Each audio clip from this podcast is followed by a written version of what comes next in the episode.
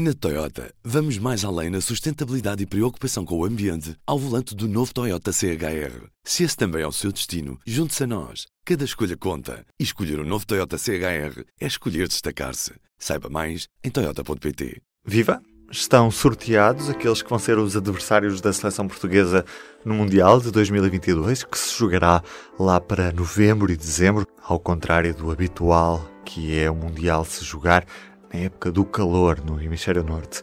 Portugal no grupo da Coreia do Sul, Uruguai e Gana. Tempo para análise com o editor de Desporto Público, Jorge Matias, que está aqui comigo. Jorge, viva. Começar pela, pela Coreia do Sul. O que é que podemos destacar desta seleção que agora é comandada por Paulo Bento? Bom, eh, desde logo esse, esse facto, ou seja, Paulo Bento é um reencontro com, com a seleção portuguesa que ele já, que ele já treinou. A Coreia do Sul é uma seleção que, que ficou à frente do seu grupo, à frente do Irão. Vale muito pelo seu conjunto, ou seja, não tem propriamente jogadores que, que se consigam destacar do ponto de vista individual, mas é uma seleção muito sólida, eh, com a qual já, nós já jogámos no Mundial precisamente que a Coreia do Sul organizou em 2002 e na qual acabámos por perder. E, portanto, aí penso que o curioso será de facto a este reencontro de, de Paulo Bento com a seleção portuguesa. Saberá certamente muito bem a forma como, como a seleção portuguesa joga.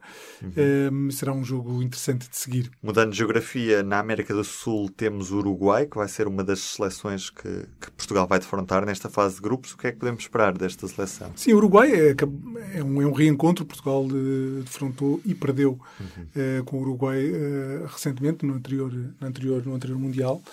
Um, há também o dado curioso de haver vários jogadores da seleção uruguaia, uh, uh, presumivelmente que serão, que serão convocados e que jogam em Portugal. Darwin Núñez, uh, Coates, Ugarte, há, há, vários jogadores que têm esse conhecimento também da seleção portuguesa. Uhum. Um, é uma seleção forte do, do, ponto de vista da América, da América do Sul.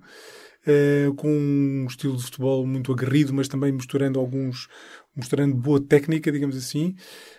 Um, e, portanto, serão, em teoria, o adversário mais complicado do, do grupo de, de, Portugal e com uhum. o qual, uh, se as coisas decorrerem de forma natural, Portugal discutirá o primeiro lugar. Numa outra divisão, entre aspas, temos a seleção africana do, do Ghana. O que é que podemos esperar desta seleção? Sim, o Ghana também é uma outra seleção com, com, com a qual Portugal já, já jogou, nomeadamente no Mundial 2014. É uma seleção que foi a primeira seleção africana a garantir a, a sua qualificação para este, para este Mundial.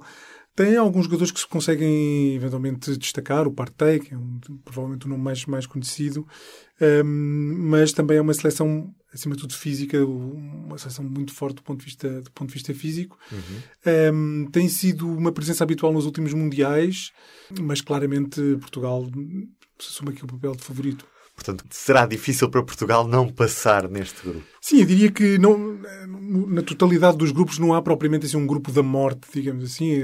Talvez o E, não é? Se olharmos para a Espanha e a Alemanha no mesmo grupo. Sim, é? tem, esse, tem esse grupo. Eventualmente, é verdade que tem Espanha e Alemanha, mas depois tem Japão e depois Costa Rica ou Nova Zelândia.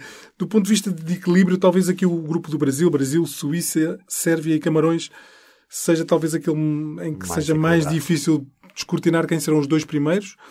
Uh, embora sabemos que nos mundiais há sempre surpresas e, e, haverá sempre grupos em que os presumíveis dois primeiros não serão, não serão os que acabarão por seguir. Uhum. Portugal uh, acabou por ficar num, num, grupo em que tem claras possibilidades de seguir em frente. Há depois a curiosidade de vir a cruzar-se com, uh, no caso de se apurar, com o grupo do Brasil, portanto, as duas seleções que se apurarem no grupo G vão se cruzar com as, as que se apurarem no grupo H. Uh, vamos ver o que, o que Portugal consegue fazer neste Mundial. Uhum. Este Mundial tem também um, um, dado novo, é disputado no final do outono, já quase no inverno. Isto é uma vantagem competitiva para os jogadores que estão a meio de uma temporada ou pode tirar alguma competitividade e alguma graça a este Campeonato do Mundo? Eu diria que do ponto de vista europeu um, acaba por ser benéfico, ou seja, Portugal eh, que tem habitualmente muitos jogadores a disputar uh, jogos até muito tarde nas principais ligas europeias, uhum. acabava por ter os seus principais atletas uh, chegar ao Mundial ou Europeu já muito desgastados de uma longa, de uma longa temporada competitiva. O facto de este, deste Mundial acabar por se disputar em novembro, dezembro, talvez permita que os jogadores surjam mais, mais frescos um, e isso possa, possa beneficiar um pouco o rendimento da seleção. Há um outro dado curioso que é o facto de disputar no Qatar e, portanto, as distâncias entre os diferentes estádios onde se vão, onde se vão realizar os jogos ser muito reduzida, muito diminuta. Não se vai colocar aquela questão que se colocou, por exemplo, no Mundial da Rússia, em que as seleções eram obrigadas a fazer centenas de quilómetros para se deslocarem entre os estádios onde tinham os seus jogos. Uhum. Fernando Santos teve também uma, um apuramento complicado à frente da seleção nacional e está bastante contestado pela, pelos adeptos portugueses, no, no, geral, claro. O que é que seria um bom resultado para a seleção portuguesa e para Fernando Santos neste Mundial? Bom, ele próprio já assumiu que já ganhou duas grandes competições internacionais, como ele, como ele designa, a Liga das Nações e o Europeu, e está à busca de uma terceira, uma terceira conquista, e portanto será, obviamente, uma, uma boa, uma boa participação portuguesa é conquistar o, o, título mundial. Depois eh, há uma segunda meta, digamos assim, que é fazer melhor do que o melhor que já conseguiu fazer nos mundiais, que foi um terceiro lugar. Agora, perante este grupo, este grupo H e perante estes adversários, parece-me evidente que se Portugal não passasse à fase, à fase seguinte, seria claramente uma, uma desilusão e uma decepção para, hum, para a seleção portuguesa. Cá estaremos para ver. Obrigado, Jorge. Nada, boa tarde. Vamos então conhecer os grupos completos. Grupo A, Catar, Equador, Senegal e Países Baixos. No grupo B, Inglaterra, Irão, Estados Unidos e um selecionado de um playoff, Países de Gales, Ucrânia ou Escócia. Grupo C, Argentina, Arábia Saudita, México e Polónia. Grupo D, França, Emirados Árabes Unidos ou Austrália e Peru. Ainda a Dinamarca e a Tunísia. No grupo E, Espanha, Costa Rica ou Nova Zelândia, Alemanha e Japão. Grupo F, Bélgica, Canadá, Marrocos e Croácia. Grupo G, Brasil, Sérvia, Suíça e Camarões. E o grupo H, como já conhecemos, Portugal, Coreia do Sul, Uruguai e Gana. A bola rola neste outono. Eu sou o Ruben Martins, do P24.